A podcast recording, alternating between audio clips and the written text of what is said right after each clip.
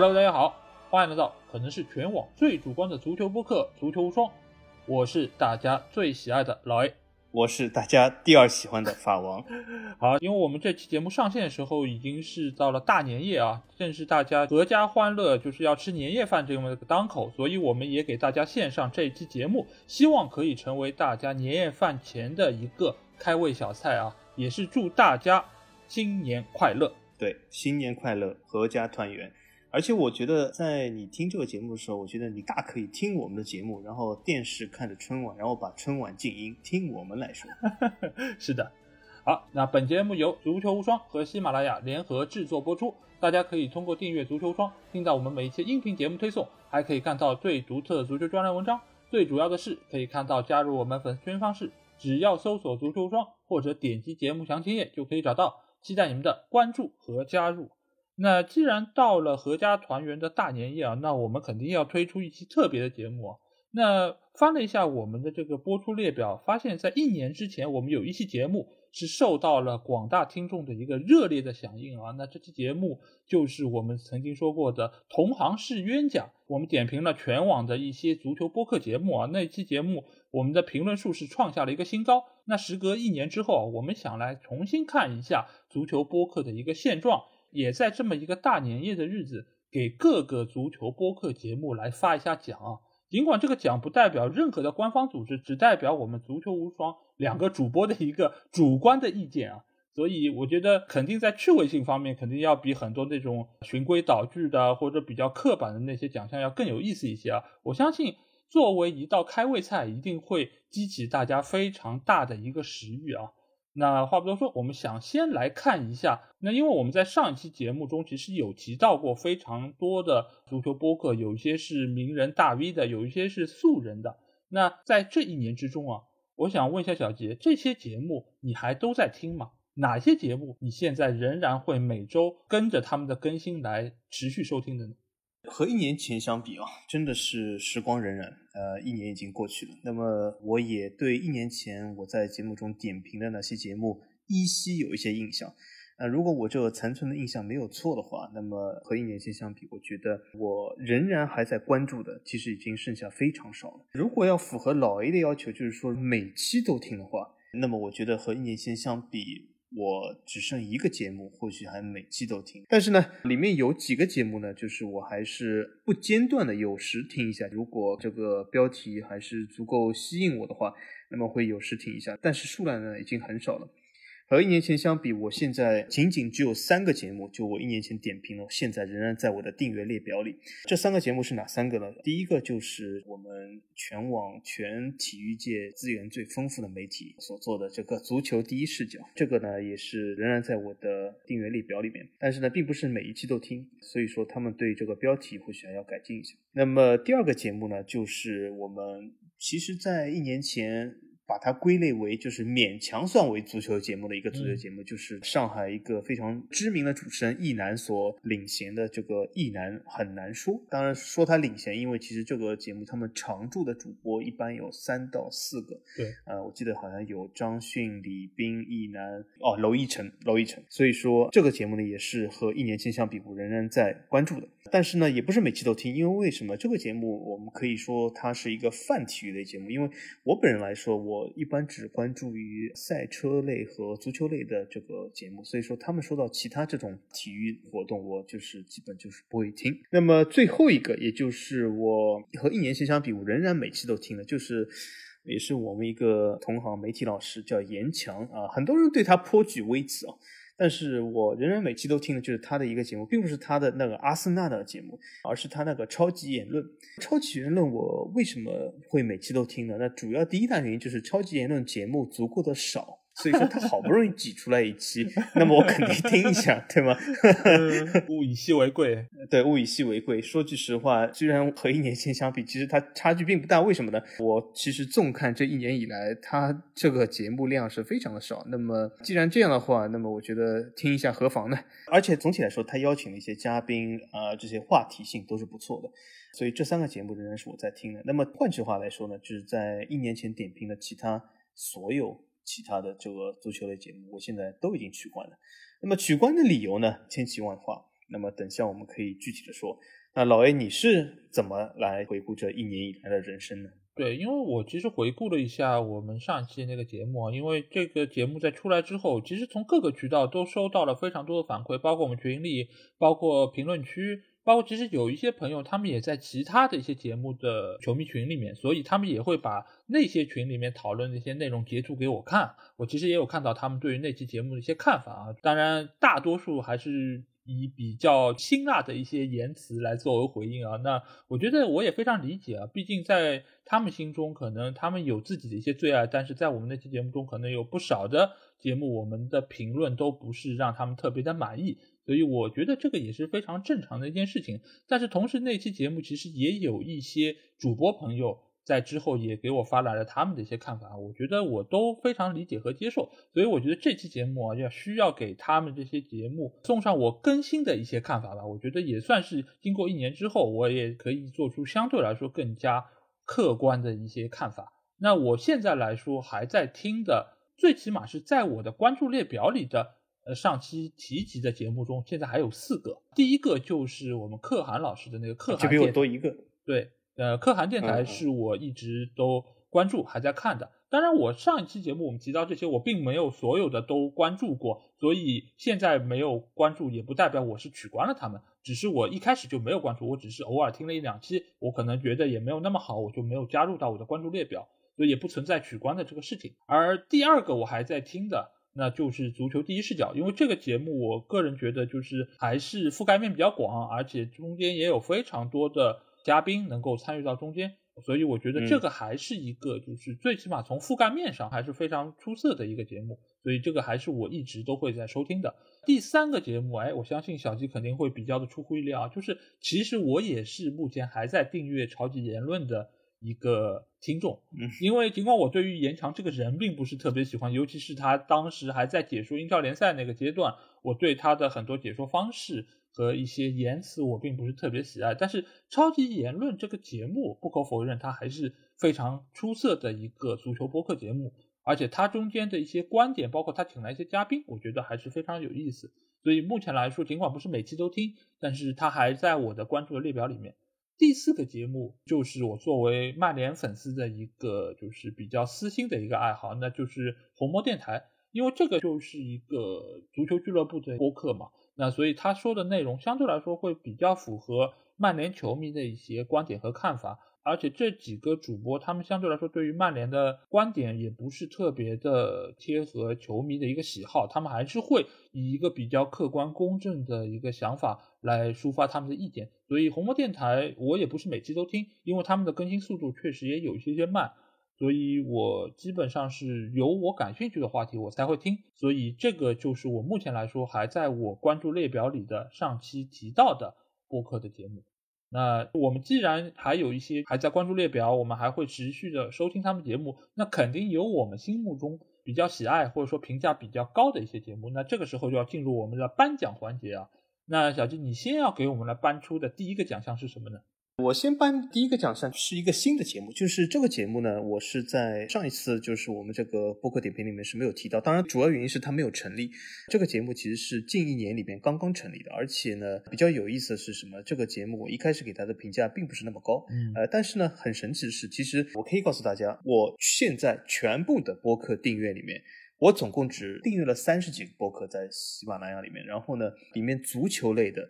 就算包括泛体育类的，总共只有四个。这四个节目呢，其中就有今天我准备颁出我第一个奖项，就是最佳新人奖。嗯，因为为什么呢？呃，我觉得就是长江后浪推前浪，对吗？我们足球无双其实推走了无数的老干部，所以我们终于站上了这个时代的巅峰。在时代的巅峰，我感觉到了冷，感觉到了风好大。但是我发现呢，在这个山脚之下呢，也有不停的新人冒险。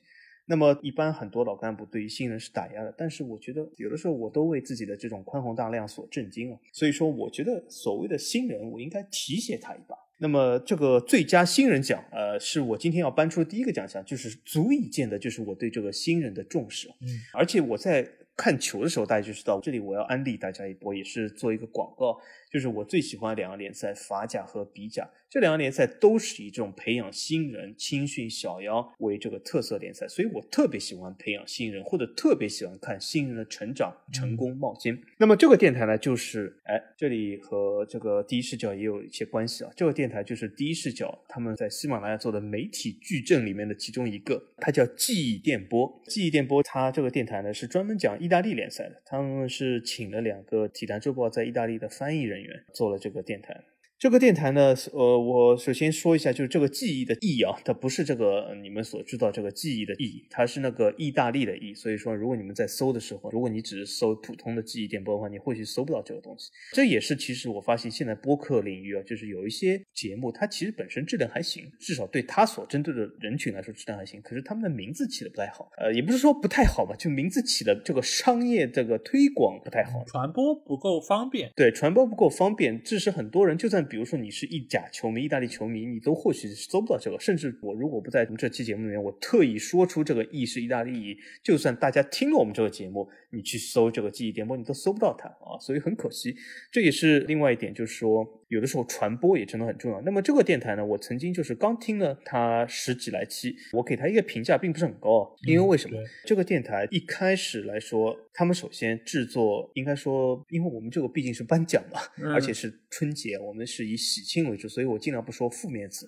我本来想说制作比较粗糙，我但是我现在想说更好一点，就制作比较随性。啊，比较随性一点，而且呢，其实随性也无所谓嘛，因为为什么？我一直讲内容王道，内容是最重要，制作水准当然水准好一点是好事了，但如果真的不好，那也关系不大。但他们最大问题是什么？就是我在这个评论里面给他们点评的，就是往一开始时期总是说一些老干部球队，你每一期听到的就是尤文、米兰、国米，尤文、米兰、国米，就是好像整个意大利就只有这三个球队一样。然后我就点评他们，我说这个真的是你两个在意大利的翻译人员，对吗？你这么好的接触。渠道的这种机会，但你不说一下整个意甲，你就说这三个球队实在不好。但是呢，我为什么要把最佳新人奖颁给他们呢？因为我发现他们看了我的评论以后改进了啊，所以我觉得啊，有错就改，不失为人才嘛。所以他们改进了，他们后来呢越来越多了，说了一些小的球队，比如说热那亚、佛罗伦萨怎么怎么样。呃，我觉得是件很好事，这就是一个很好开端。虽然他们一开始说热那亚也是和米兰扯上关系，就是一定要说什么米兰民宿首富情的，然后大部分说首富情歌没有什么热那亚，但是我觉得改进一步步来没什么问题。所以这个电台我总体觉得呢，应该说值得关注，我会继续观察他们。我。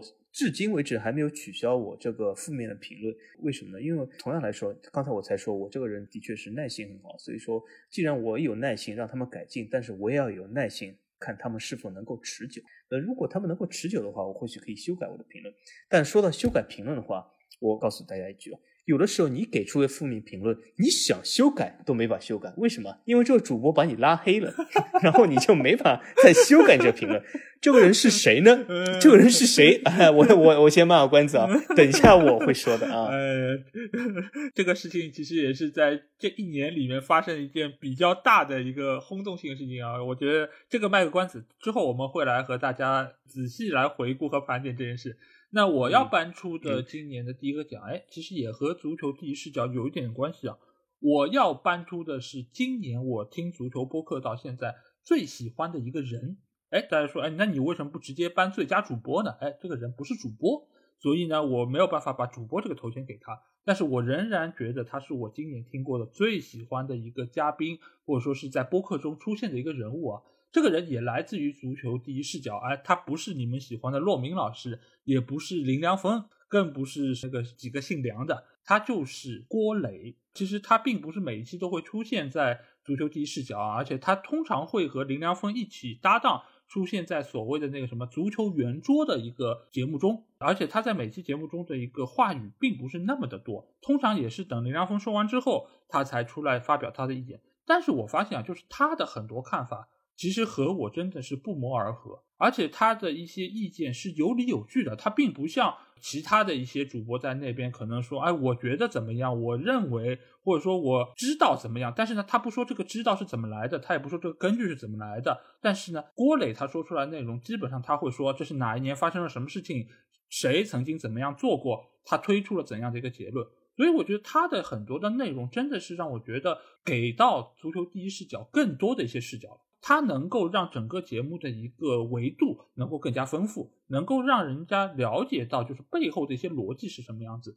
所以我觉得他但凡是能够出现在足球第一视角的节目中，我就会去听那期节目，而且我觉得也是能够获得我想要的一些东西。所以我非常喜欢他的一些个性，而且他的很多的言辞啊，我觉得他也不是属于那种。就像可汗或者说像詹俊这种，他是比较文绉绉的，他相对来说是比较犀利的，他很多观点其实是可听性也很强，而且在内容上也是非常的干货，所以我觉得他基本上是我在目前体坛系里面最喜欢的一个人物。如果他能够想要开一个个人电台的话，我想我一定会去第一时间的关注。而如果大家没有听过郭磊老师的一些节目的话，我是推荐大家可以去听一下，尤其是和林良锋的观点放在一起来对比，我相信你们一定能够听出郭磊更胜一筹的一些地方。所以我要推荐的是郭磊年度最喜爱个人。好，那接下去小吉还有要给我们颁的奖吗？既然这个最佳新人奖已颁啊，我接下去还有两个非常小的奖项，那么我赶紧说一下吧。嗯，这些奖项因为足够的小，所以我就不会就是长篇累赘。那么第一个就是所谓的终身成就奖。嗯，终身成就奖呢，那么以奥斯卡的角度来说呢，一般是颁给这种老干部，然后就是以前好像是挺辉煌的，但是现在嘛，基本也没戏了。那么这个奖呢，我是颁给超级言论，因为超级言论我至今还订阅，但是也是像刚才所说，就是他的节目其实足够的少，基本我有点感觉，不知道。严强先生还会不会继续做下去？当然，他已经做了好多季，那么我觉得也没理由不做下去。但是这个奖呢，我我觉得还是颁给他，因为为什么？我也是订阅《超级言论》从好几季之前开始到现在很多了，而且呢，总体来说他的节目质量还是可以的。嗯，观点两说吧，但是我觉得他总的来说制作节目的态度是不错的。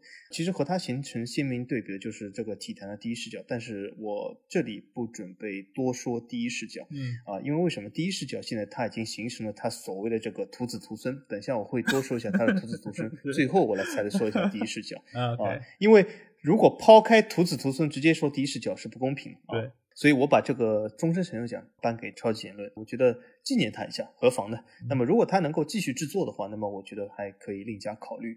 那么最后一个就是我想办的，就是所谓的最佳怀旧奖。什么叫最佳怀旧奖呢？就这个奖项其实稍微有一点地域性啊，就是我想给一男的节目，其实一男的节目是一个泛体育类节目，就像刚才我说，但是它里面说到我所关注两个体育运动的，其实并不是很多。但是为什么我也会继续就是关注下去？或者是基本很多期都会听，或者给他们这个想象呢，是因为我觉得。一男这个节目，它其实说到了很多文化类东西，它是一个把体育运动和文化结合的最好的一个播客。如果你非要说它第二的话，那我觉得足球无双是第一。反正我就觉得这个播客是不错的，因为它讲到了很多上海当地的人文、过去、历史、情怀，所以我觉得这是一个非常好的最佳怀旧或者是最佳情怀奖。那么它值得拥有，而且呢，如果你对上海地区的这种人文文化非常感兴趣的话，而不是直接听人朗。诵或者是听人教科书一般的告诉你的话，我觉得《意难》这个节目是一个很好的渠道啊，所以我把第二个很小的奖项给他。那么有最后两个比较重要的奖项，呃，一般以电影的角度来说，这两个非常重要的奖项，一个是最佳主播，还有一个是最佳节目。这两个奖项，我可以告诉大家，我现在不能颁，为什么？我要等下讲到我取关的节目的时候才能说，哎，这就是很奇怪的事。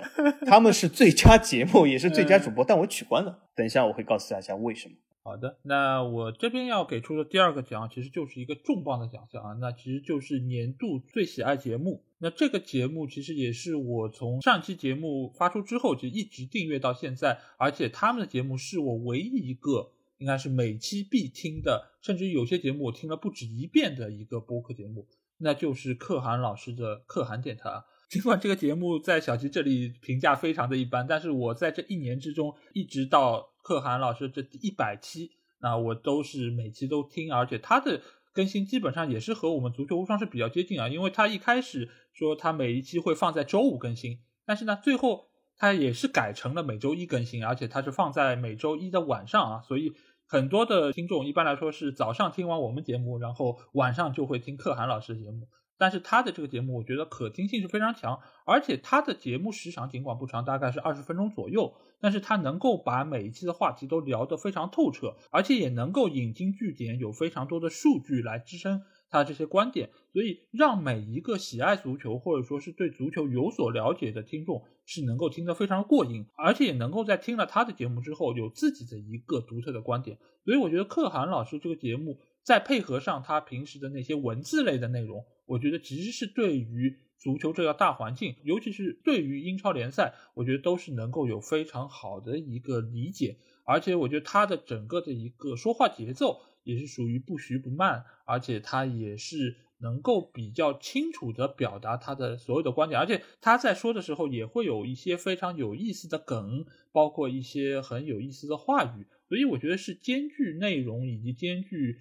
趣味性的一档节目，尽管目前来说，他好像在西马的第一季的节目已经结束了，而且这段时间他也处在一个个人的休整状态中，所以已经有很长一段时间没有办法听到他的这个节目。但是从我个人来说，我相信一定会有第二季，而且我也非常期待他能够早日回到播客这样一个舞台中，而且能够持续给大家奉献更好的足球内容。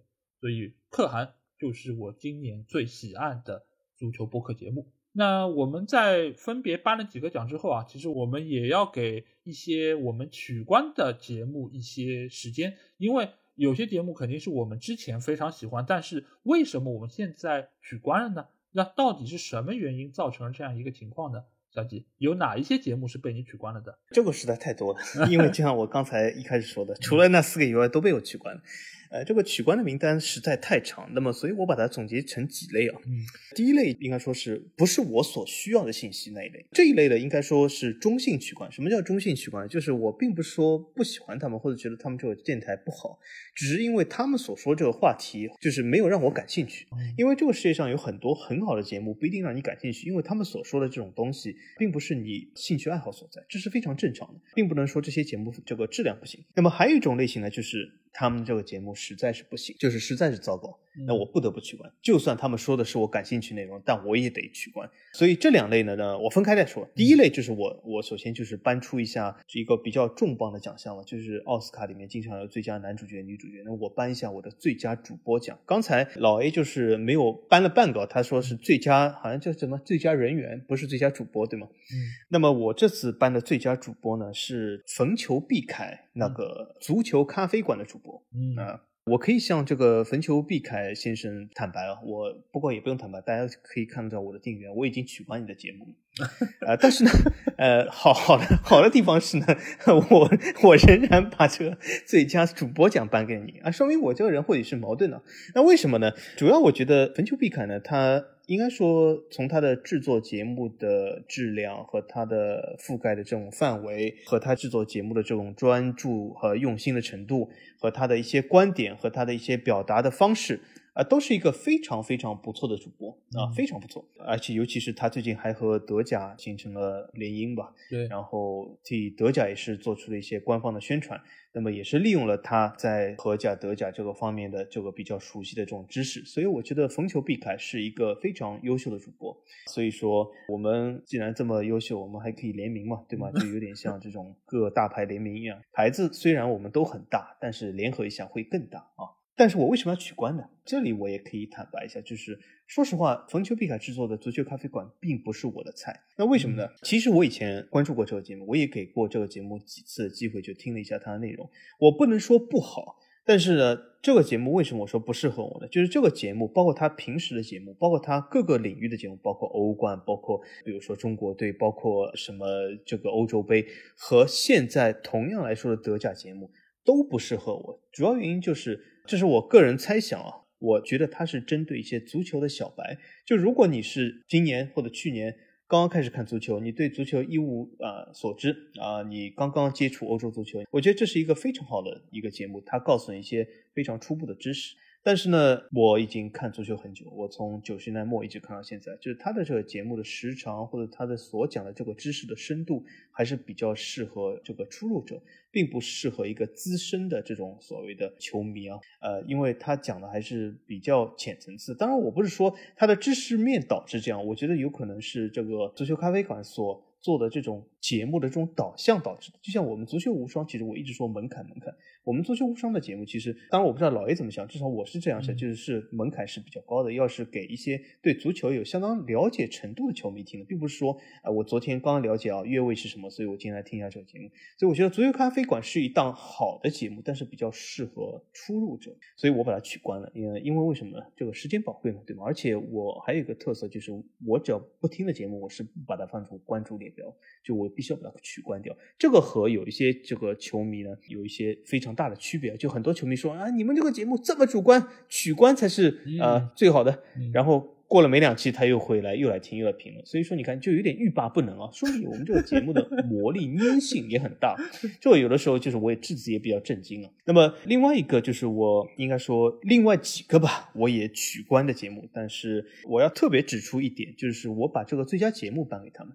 其实大家不知道还记不记得，去年我们做这期节目的时候，我就说过一个节目，我说我非常喜欢他，我甚至还关注他的公众号。这个节目呢，我虽然不是这个球队球迷，但是我非常喜欢的，我觉得制作非常好。哎，放到今年，我可以说我取关了他们的公众号，我也取关了他们的这个节目，但是我仍然要把最佳节目颁给他们，他们就是这个热刺电台热刺节操巷。那么热刺节操巷现在不仅是做节操巷，还做了直播节目，所以挺好的。他们我说实话不能说制作精良，因为为什么？他们有的时候这个制作也是比较随性一点啊。但是他们的内容相当不错，而且呢，他们的公众号制作也很好。他们而且非常的执着于挖掘热刺的很多的消息给热刺的球迷听，我觉得是一档很好的节目。而且呢，他们各个主播呢。各具特色和各具自己的个性，他们甚至还会有的时候在节目中，我不能说吵起来，稍微争执起来啊，所以我觉得这是一个很好的东西嘛，因为各自表达观点嘛，呃，你不能说请来一堆人都是一样的人，对吧？那就没有意思。而且他们这些主播呢，就是非常的主观啊。其实很多人讲，哎，你们这个节目怎么这么主观？其实我告诉大家，我一直告诉大家，很多人说这句话，意思是因为我们说的观点不符合他们的观点，一切不符合他们观点的观点。被称之为主观，但是我说到这个热刺解腰上，我说他们主观呢是一句表扬的话，因为为什么我要听的就是主观？我一直说足球里面所谓客观东西只有一样东西，就是这个比分了，只有比分是客观，你从比分以外分析的一切东西都是主观的。那么热刺解腰项呢，这个节目呢，他们就非常主观，非常善于的表达自己观点。我看到他们的节目下面，哎，有一点和我们很像，老 A。就是他们节目下的差评也很多，哎，你你觉得奇怪吗？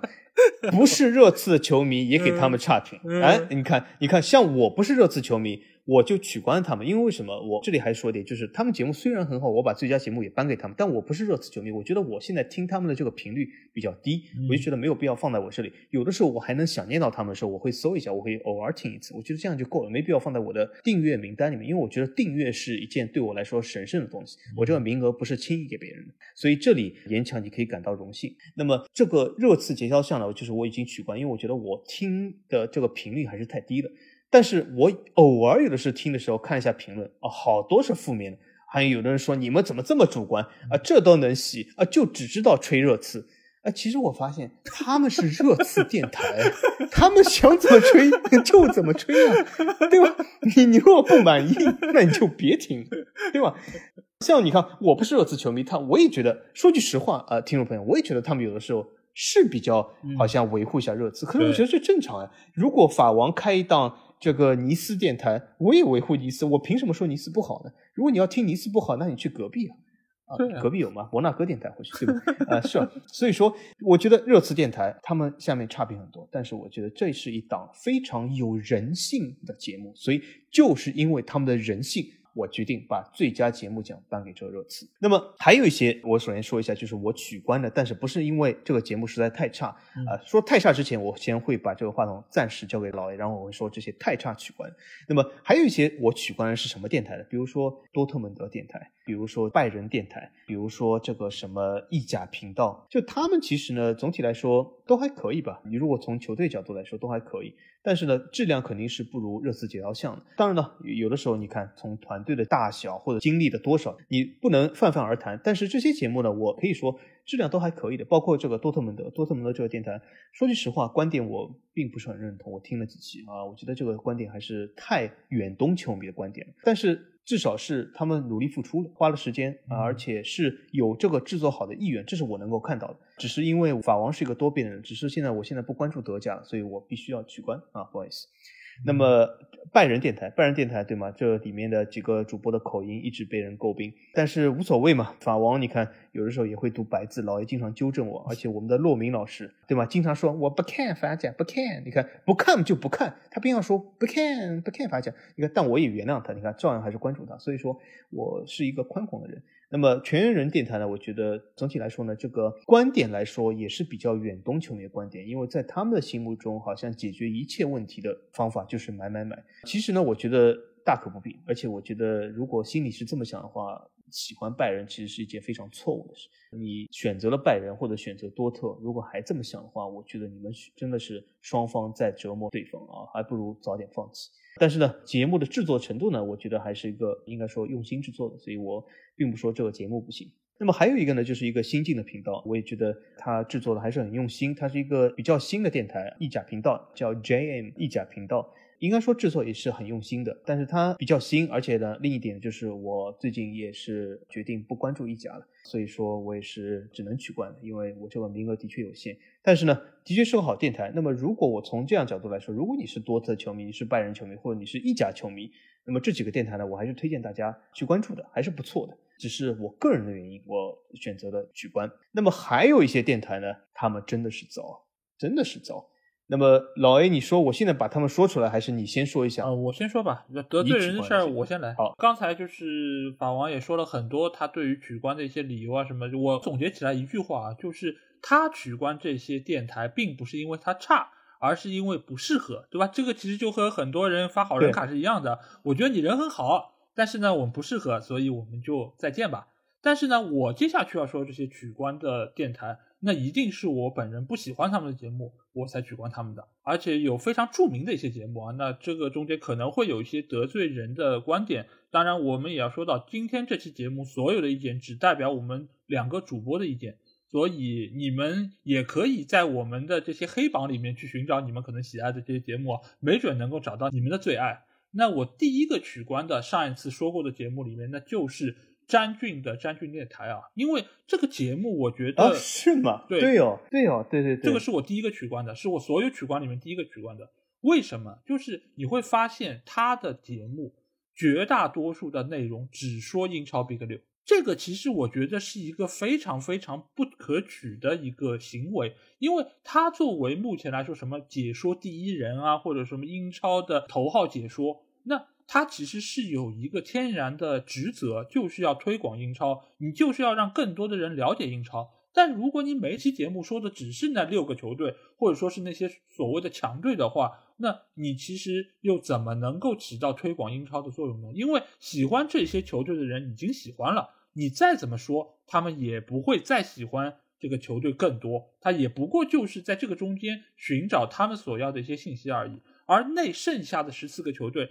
那又有谁来推广呢？所以我才在这个契机之下推出了我们的英超无双节目。我就是希望可以让所有的英超球队都能够有他们的一个发声的空间。我也希望能够让没有喜欢这些球队的球迷能够通过我的节目喜欢上这剩下十四个球队，而让已经喜欢上这十四个球队的这些球迷能够听到属于他们的内容。因为我相信，如果你真的成立一个这些小球队的。电台的话，收听量一定是非常低的，而且他们整个的一个规模可能也并不是那么的理想，所以我觉得我在取关詹俊电台的同时，就已经有了做一档英超无双节目的一个构想。所以詹俊电台到目前来说，我也没有再听过，我也不知道他有没有在这方面有所改进啊。当然，他另外一方面让我觉得无法忍受的一点，就是他当时会给这些球员也好起一些所谓像。水浒一样这些魂名啊，就 他会用就是水浒一百零八将的那些浪里白条啊，然后套用在球员的一些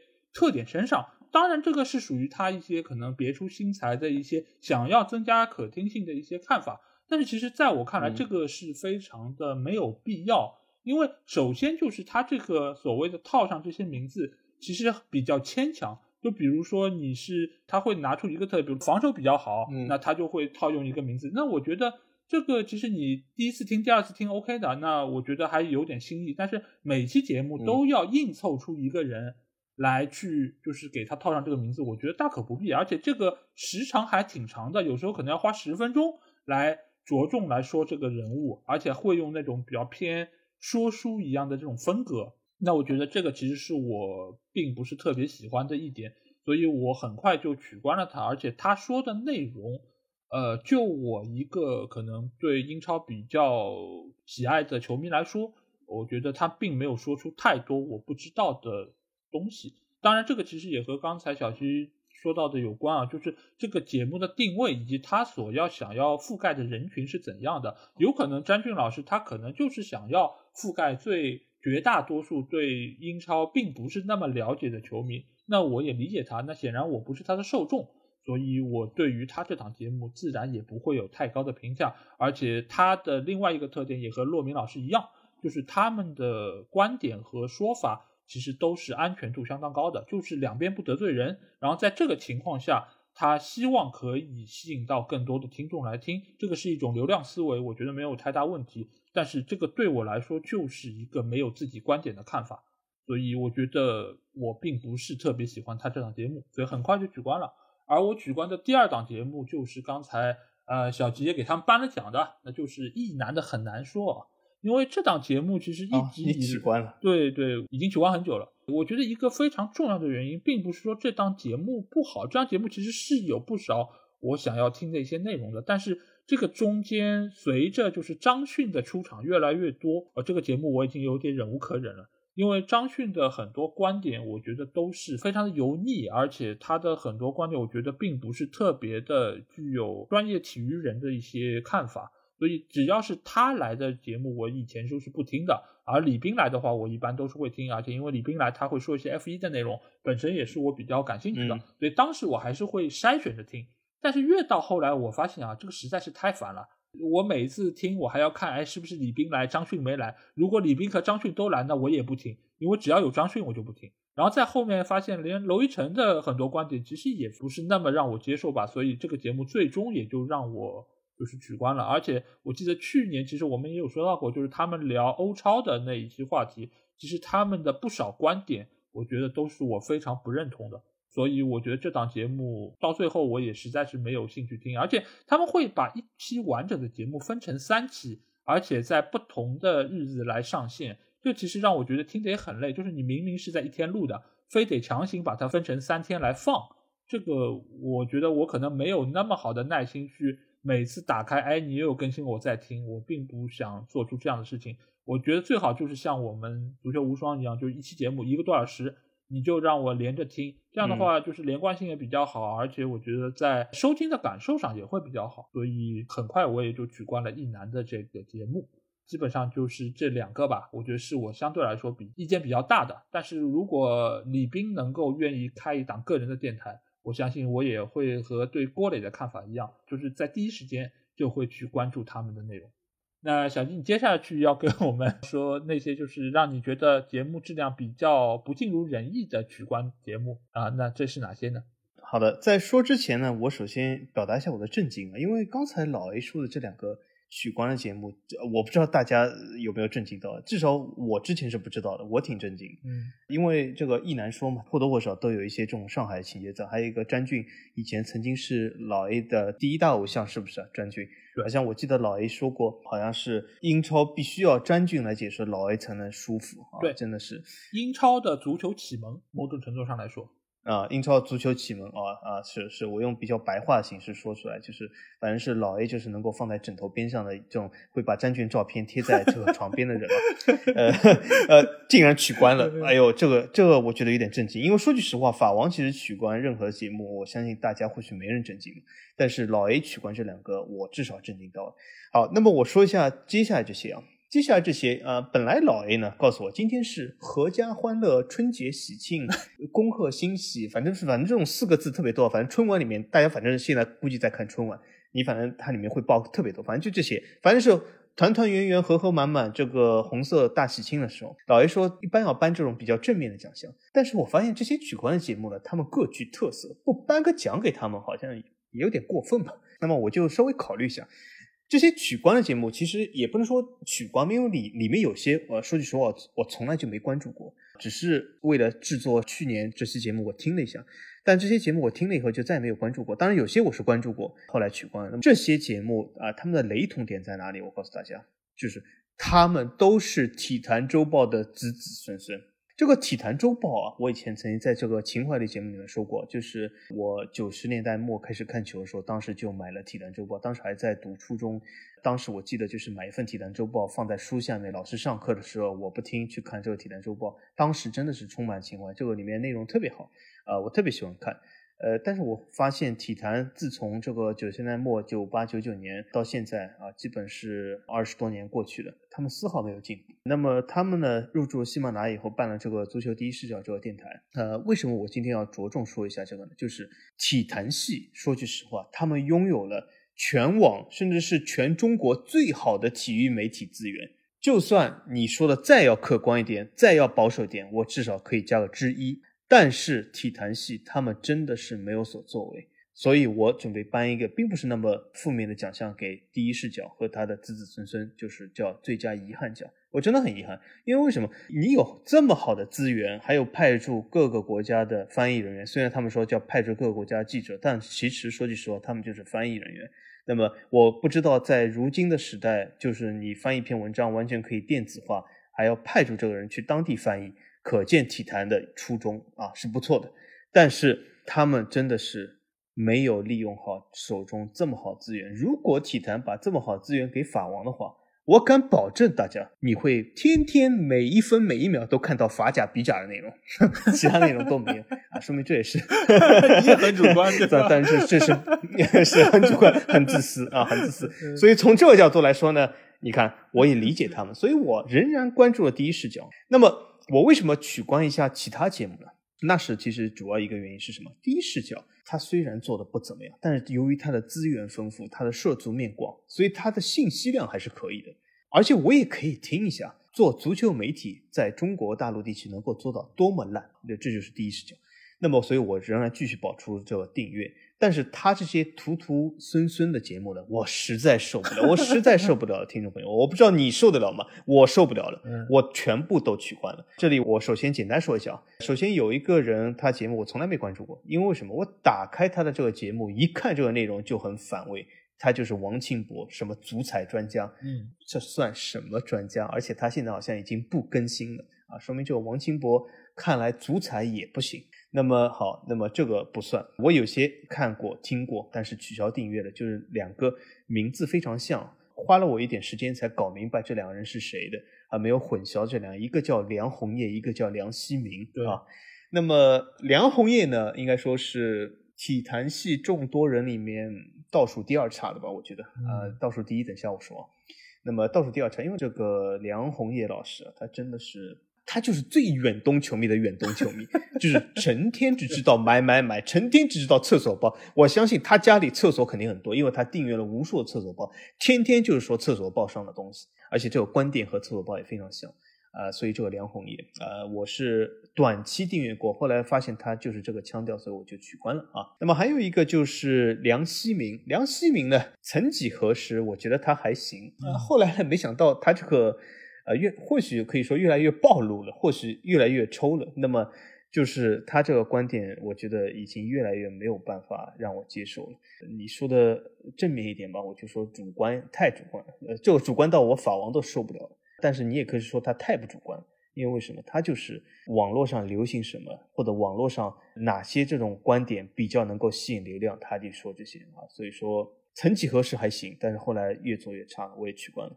还有一个就是，应该说节目质量还行吧，但是呢，由于这个节目内容是我比较不关注的地方，那么我也是应该说是体坛器里面我颁个最佳可惜奖给他吧，就是最可惜的，因为本身它内容还行吧，就是吴亦凡吴亦凡做的这个西甲节目我也取关了，这个主要原因就和我刚才说的，就主要是我对西甲不是那么感兴趣，那么他做的节目呢只讲西甲为主，那么我为什么没有把它归入前类呢？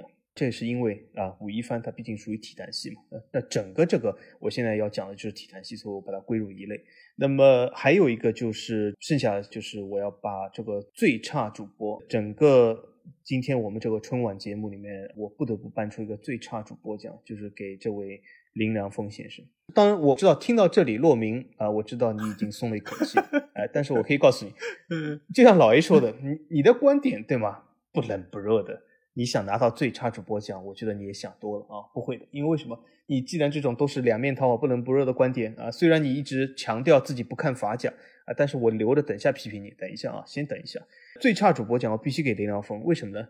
因为骆明再怎么说，他至少是个主播啊。林良峰，我觉得他根本不是主播。最差主播奖，我觉得老 A 果然说我这个法王有的时候是不是很客观？的确是因为我觉得你根本不算主播，但我竟然把一个最差主播奖颁给了你，我自己都觉得有点牵强。林良峰，我觉得他是什么？我本来是犹豫是不是要给他一个最佳阴谋家奖，但是我觉得用“家”这个字形容他不是那么合适，因为为什么？林良峰其实不是说足球，也不是说其他东西，他说任何东西都是一场阴谋。喜欢阴谋论的朋友或许会很喜欢他这种观点，但是我可以告诉大家一件事：阴谋论是什么？阴谋论其实是失败者的借口。因为为什么一个人他实在失败透顶，他没有办法从自身的角度来解释一件事，他只能归结于阴谋。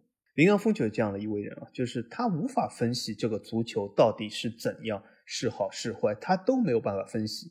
他所有的东西转会也好，他的这种什么足球运营，还有这个他所谓的什么英格兰为什么会输什么什么，你大家听过了吗？对吧？这种什么系列，英格兰为什么会输？呃，法王为什么这么厉害？当然，第二个系列是我自己瞎编的，就是这些系列啊，大家听完以后，你会发现他根本没有告诉你为什么，他就是告诉你都有阴谋，一切都阴谋，甚至林良锋来体坛周报组织这档节目，或许都是一场阴谋啊，很有可能。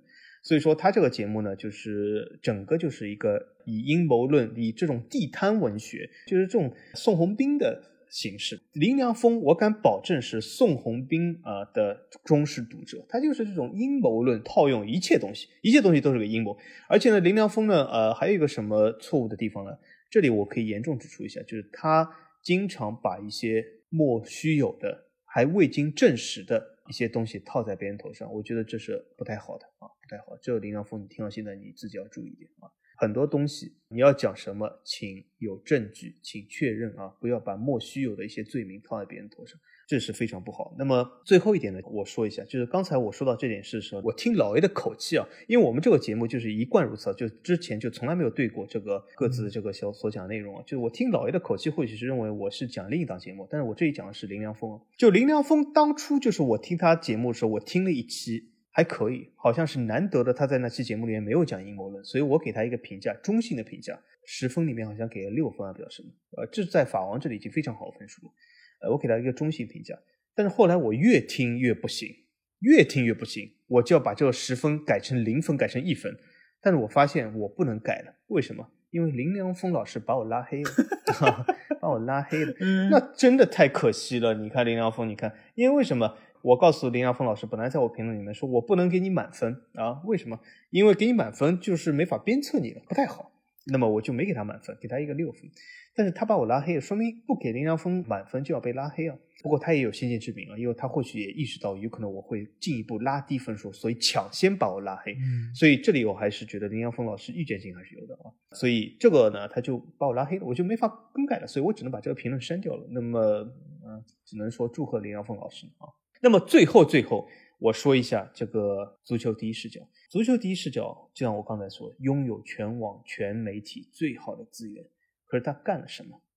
说句实话，我觉得足球第一视角挺懒的。为什么挺懒？大家，大家很多人会说，你看这个，他天天经常发新的节目，为什么说他懒呢？我可以告诉大家一点是哦，你看他们最近说几期话题，讲中国足球，这个是我正好在群里也说，就是他们什么？他们就是洛明，其实在最新一两期里面，把中国足球贬低的时候，他非常的轻蔑。好像就觉得，嘿嘿，你看，那中国足球，你看我说的吧，你看他们就不行吧？怎么怎么样？好像有一种居高临下的态度。其实我告诉大家，中国足球走到现在这一步，最最糟糕的是谁？我可以告诉大家，绝对不是中国足球的教练和球员，最最糟糕的就是广大的远东白嫖集团和中国足球媒体，就是体坛周报和第一视角。为什么？他们从来没有审视一下自己，他们就是在批评中国足球的时候那种轻蔑的态度，好像觉得自己是高高在上，自己是非常的厉害，但是随意的批评中国足球，可是没有意识到他们在媒体圈也是世界上最烂的之一啊！真的，如果你听过其他语种的足球媒体，你会发现第一视角真的很烂。那么他为什么烂？我举个非常简单的最近的事实，就是他们动不动就说这些球员，你看好高骛远，一直要说什么五大联赛，哎，为什么不能去小联赛呢？哎，为什么去法甲、比甲、什么荷甲呢？啊，葡超呢？啊，为什么一定要这样的？你看这些人为什么说他们懒？就他们说起来容易，但是就是这批人在。怂恿这些球员去小联赛的时候，在牺牲自己的收入或者流量的时候去小联赛，就是为了一个什么更好的磨练自己的足球技能，来取悦一些白嫖集团的时候，洛明自己公开在节目说啊，法甲法甲我不看的，这算什么？哦，法甲你看都不看，然后你让球员去踢法甲，去踢比甲，你这个双标厉害了。我可以告诉洛明。我法王给他们建议是千万别去，什么时候去？等你骆明老师向大家宣布我也看法甲、比甲、荷甲、葡超的时候，你再去也来得及。所以说，这里我借由我们这个新春的节目，向体坛周报提出一封正式的这个建议书啊，希望你们接受这个建议。你们这个节目最好的资源，多讲讲真实的、深入的东西，不要为了讨好而讨好，不要为了广大白嫖集团，就是这些可怜的流量，你们想说什么就说什么。好好的说一些东西，好好的说一些这种你们所劝球员去的小联赛，提醒你们一下。接下来我把这个话筒交给老 A。呃，哦，这一长串之后，我觉得我不知道广大听众怎么样。我觉得骆明老师的年夜饭估计吃的不太好啊，估计林良峰的也好不到哪去。那我觉得就顺着刚才小吉的话来说吧，就是我想来。评价一下，就是足坛第一视角或者体坛系的这些播客啊，因为其实，在第一视角上线之后，其实他们是有差不多十几个各个主播记者，他们都出来有自己个人的一个电台，中间规模比较大的可能是吴亦凡老师或者说是林良锋的这些电台，包括还有川行英伦刘川老师的一些电台，其实每一个单独的节目其实都听过。我其实都给过他们一点就是收听的时间，但是有一些我可能听了半个小时，我就把它关掉，我也再也不想听；而有一些我可能是订阅了，然后听了一段之后我又放弃了。而到现在来说，我还在订阅的内容，其实就是吴亦凡老师的那个播客，我还在听的，因为我觉得武一帆的内容之所以要比其他的那些。播客更好的一点就是，它能够利用自己在当地的一个优势，来普及一些当地的文化，包括西甲的一些内容。我觉得这个是相对结合比较好的。因为你如果整个一个播客只是在讲足球内容，那你是不是在当地其实没有任何的意义？你在当地的意义不只是为了能够带回当地第一手的消息、外媒的一些情况，而是你在当地能够。看到很多我们在国内的球迷看不到的东西，包括他们的文化，包括他们的美食，包括他们的旅游资源等等，这一切我觉得都是他们足球方面不可或缺的一部分。所以武一帆老师在这方面，我觉得他是结合最好的，而且他的那个片头曲其实也是会融合当地的一些特色啊，我觉得是非常有新意。我每次听到他非常欢快的那个片头曲，我都会非常的开心。这个倒是。所以我觉得就是。他的内容其实是我一直以来都比较想要听的，直到他开始不断的在那边说每场比赛发生了什么，这个其实是我最不愿意听到他们说的，因为比赛发生了什么，你从比赛的录像，你从每周的西甲精华，你就已经可以了解到一二，我为什么还要听你在那边说呢？而你在背后说的这些内容，我觉得就已经把你降到和其他那些播客一个档次的水准了。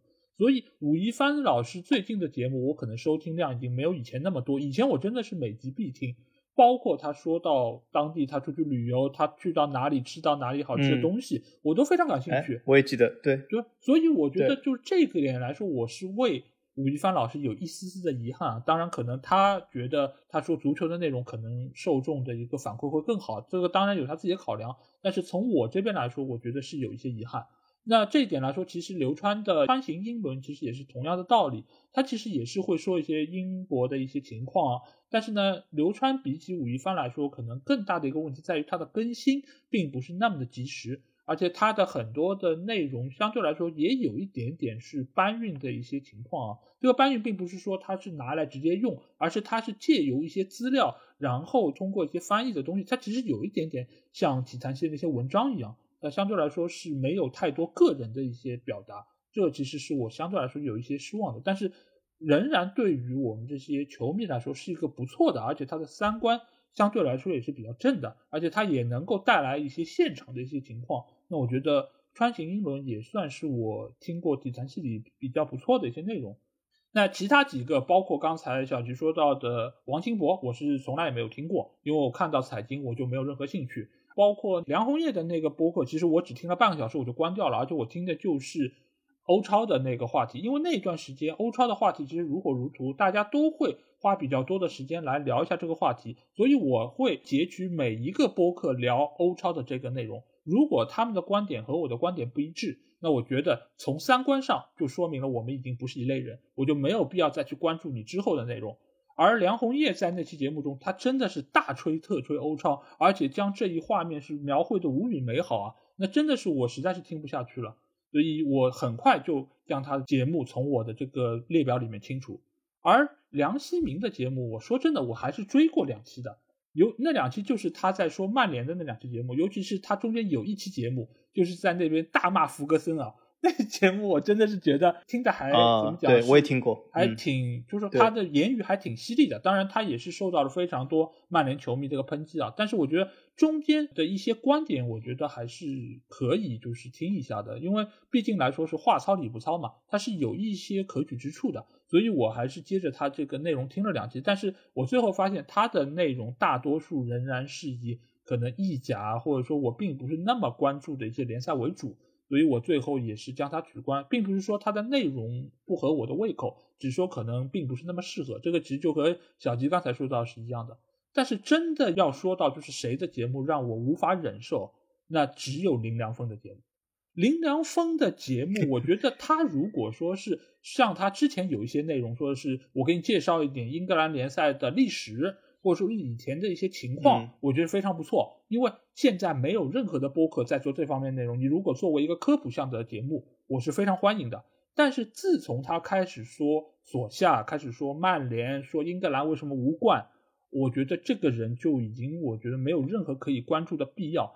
为什么？因为我给他一个奖，哎，我也给他一个奖。我给他什么奖呢？好好，年度流量追随者，就是什么东西有流量，他说什么。就从以前他说穆里尼奥开始，然后今年是说索夏，又是说到曼联的种种种种。当然，他是一个曼联球迷，他说曼联的人物没有问题。但是你看他现在还说穆里尼奥吗？不说了，对吧？没有流量了，他就不说了。嗯，没有流量了。他曾经还说要为穆里尼奥这些事情出本书呢。这本书出了吗？我也不知道。但是如果这本书还没出，我相信他也不会再出了，因为现在穆里尼奥已经没有流量，他已经没有必要去追这个流量了。他现在也不会再说索夏了，因为索夏已经下课了。他现在所要说的就是 C 罗。哎，他为什么要说 C 罗呢？因为 C 罗是现在最风口浪尖的人物。而当大家都在骂 C 罗的时候，哎，他却挺 C 罗了。那你看，他其实真的是流量的一个追随者，就是谁有流量我就追谁，而且是逆潮流而动。我觉得真的是非常有意思一个人物啊。而且最近的那一期足球第一视角，他其实和郭磊一起参加的。他在里面大谈福格森和他儿子收钱的事儿，还大说三德子收钱的事儿。这种事儿，说实话，作为一个曼联球迷，多多少少都有所耳闻，都能够知道是个什么情况。但是你作为一个媒体人，在节目上公开的说，而且是毫无根据的说，我如果是三德子，我完全可以告你诽谤，你压根儿就没有办法来辩驳我。你有哪怕一点点证据吗？大家如果在私底下吹牛或者说是开玩笑，没问题的。但是你拿到节目上来说，还说的言之凿凿，真的不合适，真的不合适。这个事儿，我觉得已经是背离了一个媒体人该有的一个态度。什么叫媒体人？就是所有说出来的话都一定要有根据，都一定要有出处。但是林良锋老师在这方面，我觉得是毫无根据。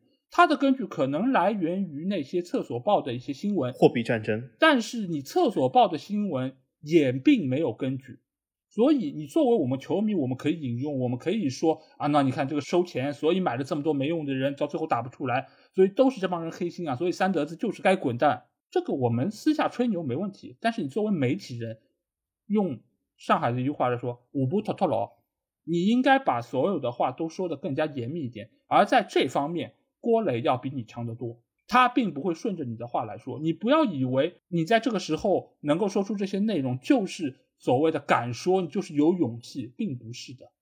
你背离了一个媒体人该有的一个底线，所以他的节目，我可以说永远不会再关注。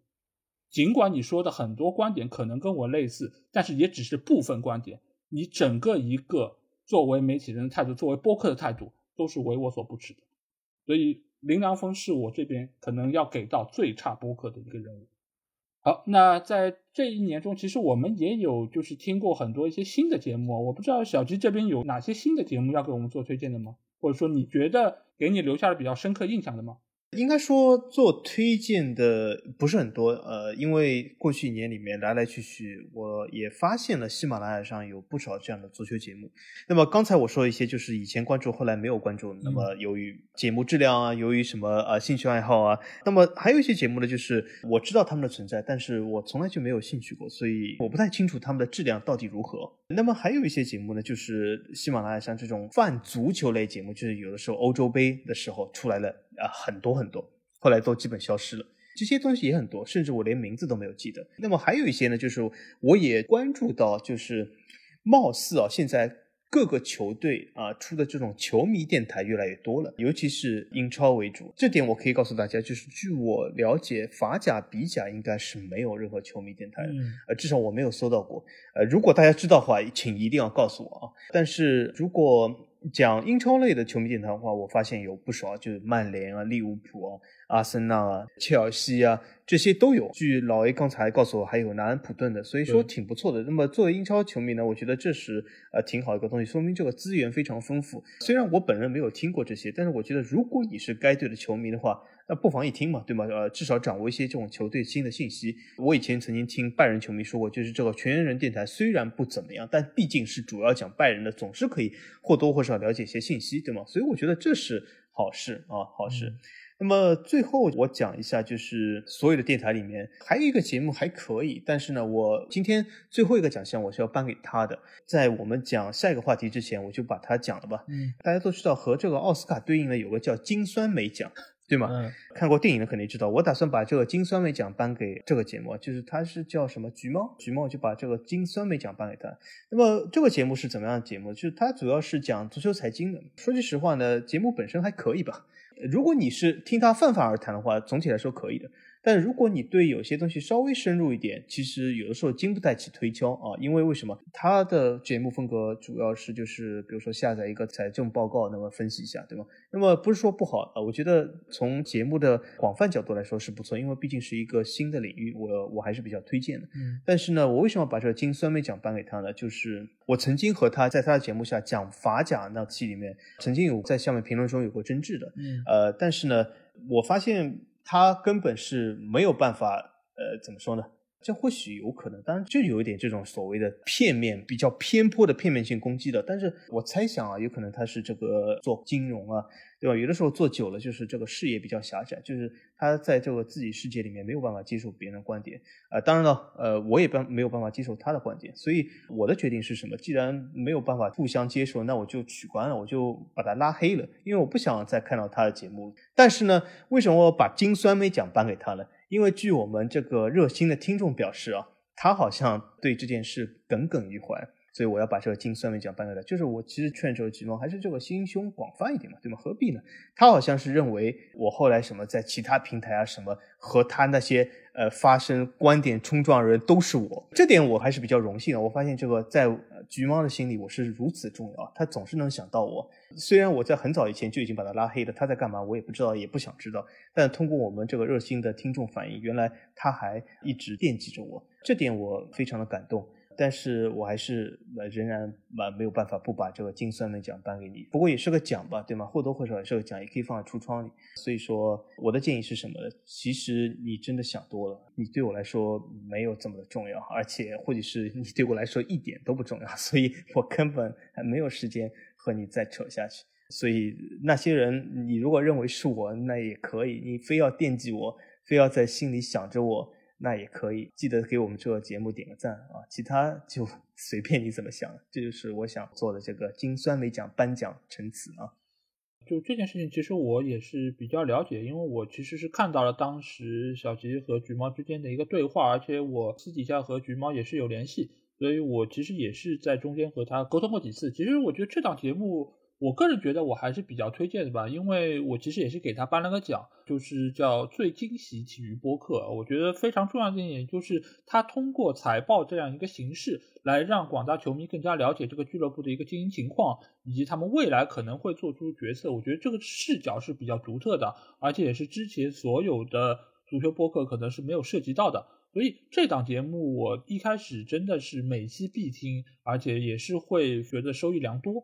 但是到之后，我不知道是他觉得可能这一个方向可能有些过窄，所以最近一段时间，橘猫似乎好像是选取了更多其他方面的一些内容，这个我觉得也无可厚非。但是可能在可听性上，我个人觉得确实是不如之前分析财报那么的有可听性，因为本身他是一个金融方面的一个专业人才，所以他其实对于阅读财报以及对于海外的这些情况的一个了解，会是比。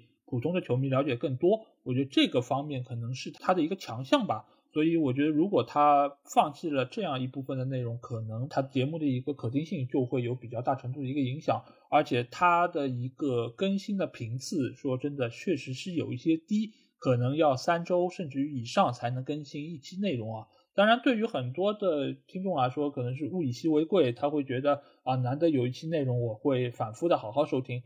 但是对于我这种订阅它内容的人来说，我还是希望可以就是尽量多的收听到让我满意的一些节目吧。而且我觉得它还有其他几个电台，其实我也都有关注到，就是他们有一个什么体育观察者联盟，我不知道小徐知不知道，就是它其实和另外几个呃一个 Free Kick，还有另外一个就是翻转体育，就是曾经我也去做客过的一个播客节目，这几家共同的一个点就是。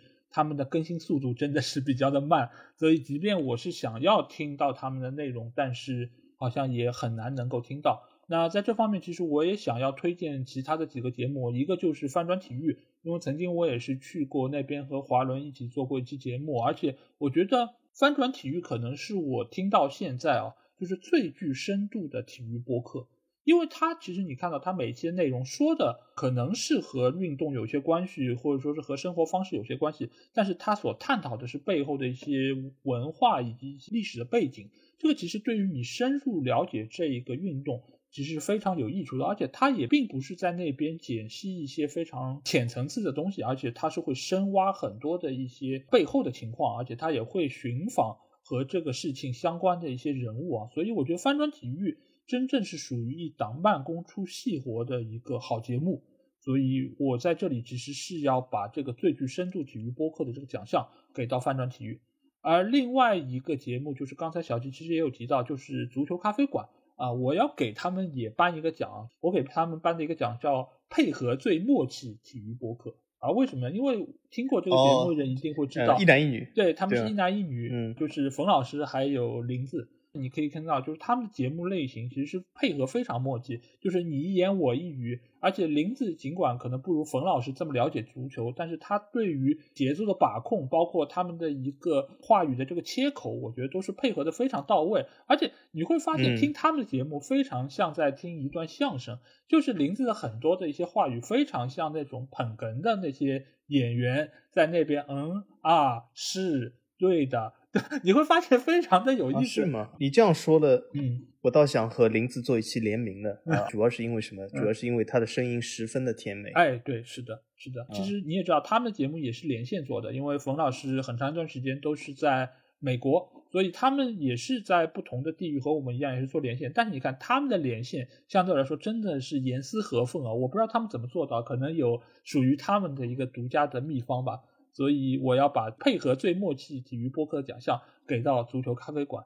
但我还要把一个奖项给到的是看台 FM，因为看台 FM 也是我现在基本上每个月都会去串台一次的一个节目。而且他们的节目，我觉得可听性是非常强的，而且几个主播之间的配合啊，以及默契程度也是非常高的。而且因为他们的节目相对来说不只是聚焦在足球方面，他们也是会聊很多的篮球，包括棒球，所以我要把综合体育播客的一个奖项给到他们。因为他们这个内容，我觉得是不同的人群都能够找到自己喜爱的一个点，而且他们的一些聊天的形式，我觉得也是非常的轻松。作为一个背景音的话，我觉得是非常不错的一个选择，而且你也可以从中了解到非常多的一些体育的知识。而且我每个月都会过去跟他们聊一下英超。我觉得也是非常的满足，因为本身他们也是对于足球、对于英超比较了解的一类人群，所以每一次过去，我觉得都能够相聊甚欢啊。所以我觉得要把这样一个综合体育播客的奖项给到他们。那最后我要给一个奖项啊，就是给到一个著名的解说员，也就是金向凯老师的电台，因为金向凯老师，我觉得他在每一次的就是英超联赛比赛结束之后。他都会推出那场比赛的一个盘点，他的盘点我觉得和其他的播客非常大的一个区别就是他的节奏把控感非常的出色，而且本身金老师的声音也非常的好听，所以我在每一次看完比赛之后听他的节目，我就会有一种身临其境的感觉，好像所有的那些镜头通过他的话语又可以重新回到我的眼前。而且说真的，我在做英超无双节目之前，其实有两个人的节目是我的一个参考吧。一个就是可汗电台观点输出类的内容，可能我会参考他的节目比较多；而另外一个，不是英超精华这一部分，我可能就会参考金老师的节目，因为金老师对于足球的这些描绘啊，真的是栩栩如生，非常生动。那这方面我真的是离他还非常的遥远，但是我觉得这个是我一个学习的目标吧。所以我觉得金老师的节目。也是我在这边想要着重推荐给大家，尤其是英超的粉丝。所以在听了这些就是有意思的节目之后，当然也有一些节目可能是我听了之后又取关的。其中有一个号，我不知道小吉知道，可能你不会听这种类型的，那就是有一个女球迷做的播客节目呢，就是从球说起啊。那这个节目其实说没听说过，他们其实也算是比较资深的球迷。但是我个人觉得他们的节目可能是偏聊天类居多，就是他们还是属于常规那种聊天生活类的节目，只是他们会时不常的搭到一些就是足球的内容。而且我觉得这个节目，我觉得和普通的直男做的播客最大的区别在于，他们有非常不错的一个交际性，就是你会发现他们能够每期节目或者说大多数节目都能找到其他的一些领域的播客来串台。所以他们与其说是一个足球播客，我觉得更大程度上是一个生活聊天类的节目，而且他们可以找到各行各业的，包括橘猫也去串过台，包括还有其他的一些我所知道的足球播客、体育播客都去他们的节目有串过台。所以他们的节目对我来说可能有一点点偏淡，不是那么的硬核，所以我在听了几期之后也就没有再追下去。但是他们的这个内容可以说是。泛足球圈里面还是比较知名的一个播客。当然，如果是想要听听女球迷意见的，我觉得不妨去追一下吧。我觉得是一个不错的节目，但是可能不太适合我。我对这个女球迷意见也不是很关注啊。而且，与其听他们这女球迷意见，我宁愿听这个林子啊。那么，我猜想他们这个播客串台肯定还没有请林良锋啊，对不对。嗯，是的，确实没有。那可能林良峰会把他们怼得花容失色，我觉得这个就不太好。嗯，对对。那我们其实，在聊了这么多林林总总的播客节目之后啊，有一些是我们以前就一直在听的，有一些是新进听的。那我不知道小吉，你在这一年以来啊，你觉得目前的足球播客圈或者体育播客圈和一年之前有怎样的一些变化吗？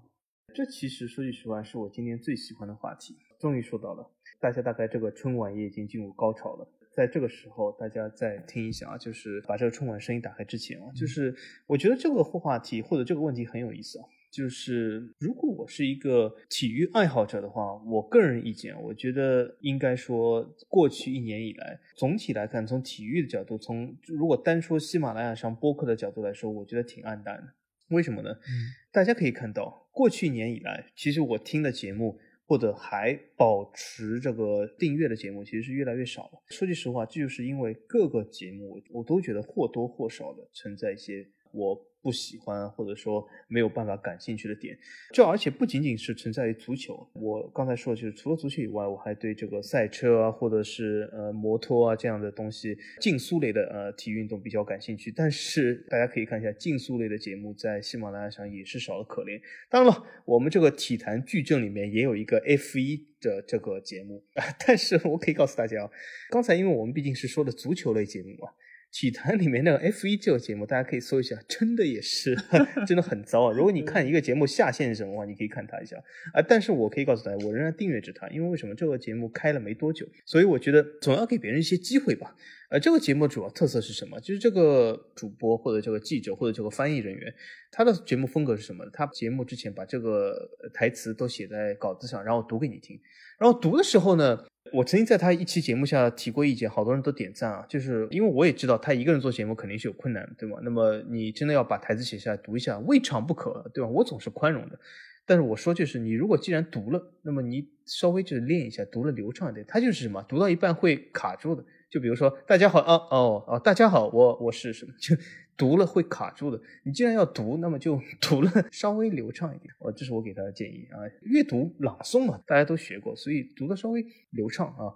那么其他来说呢，就是这个各种体育节目，我觉得不是那么的好。就因为为什么？有的时候我可以看一下喜马拉雅这个体育类的这个排名，就看到一些其他这种篮球类节目或者各种各样。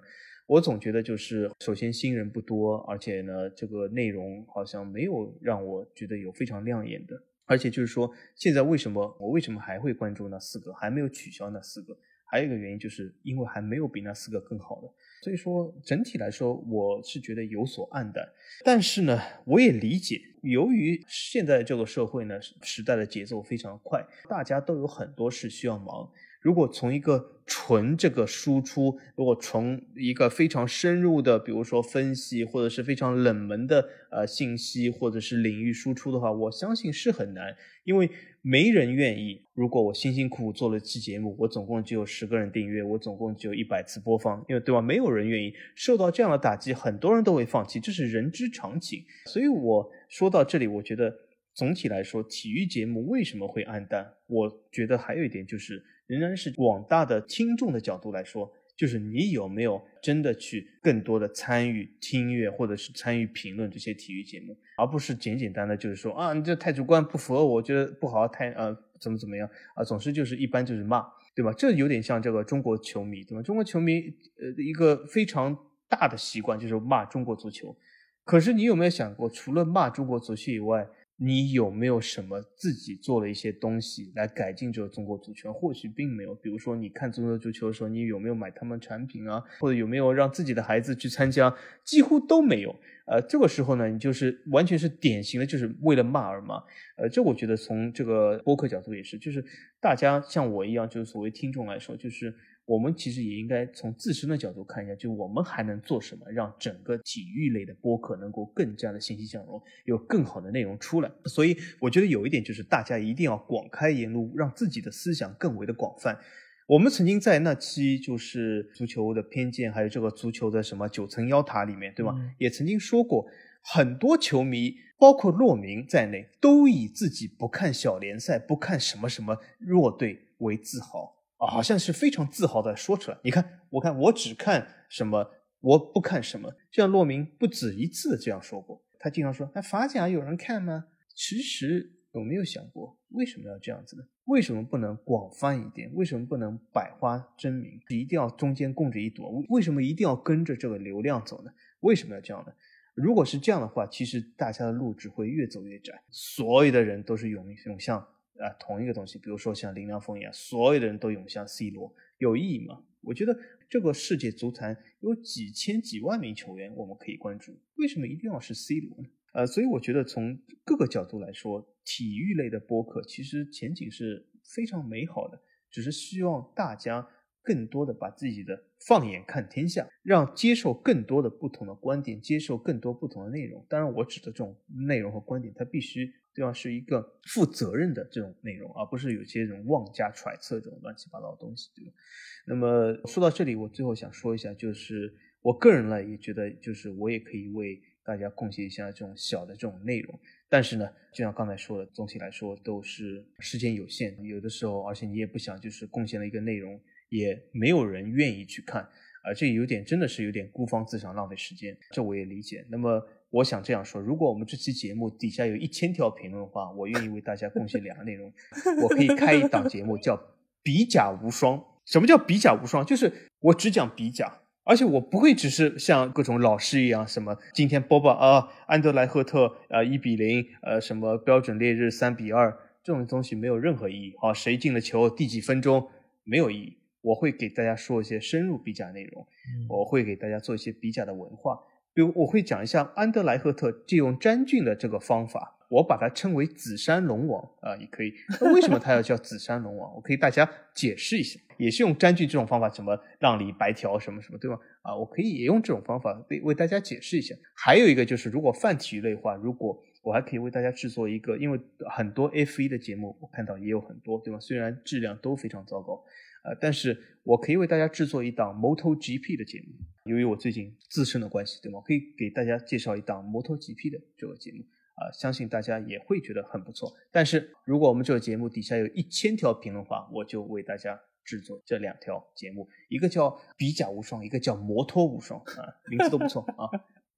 哇，你这个好没有诚意啊！你想，我们现在节目到现在评论最多的一百出头，对吧？你要一千条，我啊，对呀。是吗？哦，原来我高估了，我以为我们经常是八九百条呢。好吧，啊，这个再说再说。但我我是觉得足球播客和体育播客现在一个情况，我觉得经历了这一年之后啊，其实是发生了非常大的一个变化。因为小吉平时对于我们这个节目的运营，其实他并没有参与很多，因为很多的对外的商务啊，包括还有就是沟通，其实都是我在操作。所以，其实我会对于这个情况会有更大的一个发言权，因为在这一年以来，我觉得就是无论是足球播客还是体育播客，其实参与的人数是越来越多的。但是为什么没有让你感觉到好像有这么多的账号出来？一个非常重要的原因就是质量高的播客不但没有增加，反而是有所减少。这个减少的原因其实非常的复杂，一方面是因为平台的一些政策，包括还有他们的扶持，并不是特别有利于他们的一个开展；另外一方面也是可能他们觉得得到的反馈比较的有限，所以他们去到了其他的平台，甚至于他们可能也就不做这个内容了。另外一方面呢，就是有很多的新播客加入进来之后，他们似乎对于流量的渴望。要远超过我们这一批可能做内容比较早的一些博客，因为可能在他们心目中流量才是重要的，而内容好不好、质量高不高不是那么关键。因为你就算是做一个小时、两个小时，内容是不错，但是完播率肯定好不了。因为你想，越是短的节目。其实完播率越容易达成，因为你如果只是两分钟、三分钟，你可能只要把听完就是百分之一百完播率。而对于我们这种一个半小时甚至于两个小时的节目，你要达到百分之六十的完播率已经是非常非常难了。所以在他们看来，数据才是第一重要的。所以我在这个过程中就看到了很多各种各样的一个乱象啊，就是把各种的体坛的播客或者足球播客做成很多曲艺的形式啊，包括有评书的。啊，包括也有那种 rap 的，包括还有很多那种很短的内容，其实就是要把内容做的尽量的短，然后以保证自己的完播率，让平台能够给到更多的推荐。因为现在大家也知道，就是平台推荐并不是人工的，很多时候其实也是要靠机器的或者说算法的。这个时候你的完播率一旦比较高，那你就更容易被机器所选中，然后推到更多的新用户面前。所以这样他们的一个流量才有可能更高，但是长此以往的话，更多的内容都是又小又短，那只能意味着一件事情，就是这些内容是没有深度的，这个内容是很难把事情讲清楚。这一点其实我在和看台 FM 的兔子聊天的时候也有说到过，因为我们和他们这个节目基本上都是差不多一个半小时，最少最少不会少于一个小时，因为我们觉得一期内容如果连一个小时都不到，你能把这个内容讲清楚吗？其实是不能的。那在这个时候，我们在把事情讲清楚和在赚取流量方面，我们显然会选择带给听众更多高质量的内容，而并不是说我们要保证自己的数据有多好看。因为这个中间其实还发生了一件非常有意思的事情啊，也就是在西马一个比较知名的新播客，他其实有一次来加我的微信，然后他在跟我说，他们要成立一个群，在这个群里面呢，就是大家把自己新发的内容发到里面，然后互相来点赞，互相来评论，以增加对方的一个反馈率。那这个时候其实对于节目的一个推荐其实是有帮助的。但是我在听到他的建议之后，我当场就拒绝了他。因为我说我并不想在这种事情上花的我太多的一些精力，因为我觉得这不是一个正向的方式。我觉得你与其在这个地方走一些比较邪门的一些套路，还不如潜下心来把节目做得好，选取更有意思的一些话题，对，做更丰富的一些功课，然后把这些内容给更加精心的打磨一下。我觉得这个才是更加重要的，因为流量对我来说不重要，因为你在。这个平台上流量再高，你也没有办法能够转化成任何的收入或者怎样的一些东西。所以我觉得你与其在挖空心思想这些，不如把内容做好。但是另外一方面又说明，就是平台在这方面其实也是有一点点的推波助澜，因为曾经也有过平台发布过一个规则，就是说希望大家的内容不要超过五分钟。我其实当时就非常的不理解，我说为什么你要这么短的内容？因为他说长内容没有人有耐心把它听完，这个其实我觉得就是一件非常矛盾的事情。就是现在的人越来越碎片化，他们的很多对于内容的一个渴望，就是希望能够在短时间内能够知道很多东西。但是其实有时候你要知道，短的内容你真的没有办法能够带给你任何东西，能带给你的只是一些所谓的信息。但是这个信息能留在你脑中吗？不能。因为它不是一个系统性连贯的一个知识体系，而你真正的要把这个知识成一个体系化的植入到你的脑中，这个东西一定是要比较长，而且它是要有一定的逻辑性的，而这个显然不是五分钟、十分钟可以讲清楚的。所以在这个过程中，平台它其实也是希望带来更多的流量，而并不是想要扶持更多的好内容。所以在平台在这方面其实也是有它不可推卸的一个责任。但是，尽管我说了喜马拉雅很多的不是特别好的一些方面，但是不得不说，只有在西马体育类才是一个单独的频道，在其他的所有的播客平台上，甚至于都没有体育，更不要说足球这样一个分类。所以你很难想象，在其他那些平台上，我们的节目或者其他的足球类节目的流量以及数据是有多么的惨淡。所以现在来说，我们就是整个足球播客的一个。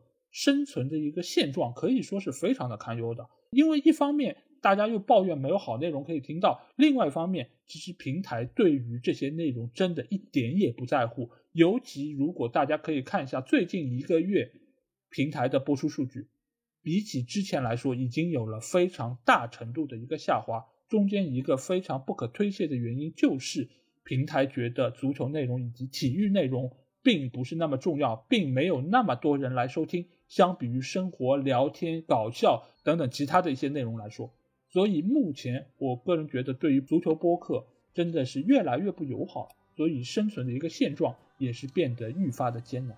但是不管怎么说，我觉得尽管我们今天这期节目也是颁了很多的奖，不管是奥斯卡奖还是金酸梅奖，但是整体来说，我们还是希望能够让更多的听众听到好的节目，所以。你们可以把我们这期节目认为是给大家排雷的一个节目，当然你们也可以将我们这个结果来反向操作啊，就是我们越推荐谁，你们可以越不听，对吧？我们越越黑谁，你们就可以 越不推，你们可以越订阅。但是不管你怎么样，我还是希望大家可以越来越多的订阅足球博客和体育博客。如果这个东西是你在平时生活中非常想要了解以及想要参与的，那我觉得为什么不听呢？你如果真的是这么感兴趣的话，所以我觉得对于目前的一个现状，我可能并不是那么乐观。但是我还是希望每个人都可以从自己做起，参与到其中。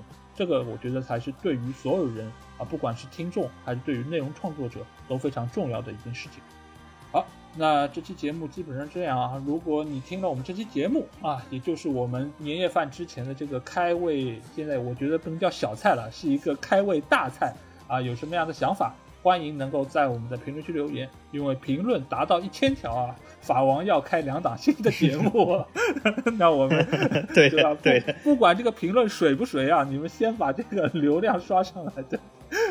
啊，对，那如果你们想要和我们直接交流，也可以来加我们的群，只要在微信里面搜索“足球无双”就可以找到。期待你们的关注和加入。那最后，我们还是要祝大家能够在新的一年里面身体健康，万事如意，持续支持收听我们的足球无双，还有英超无双节目。那今天这期节目就到这里，大家拜拜。好，大家再见，新春快乐。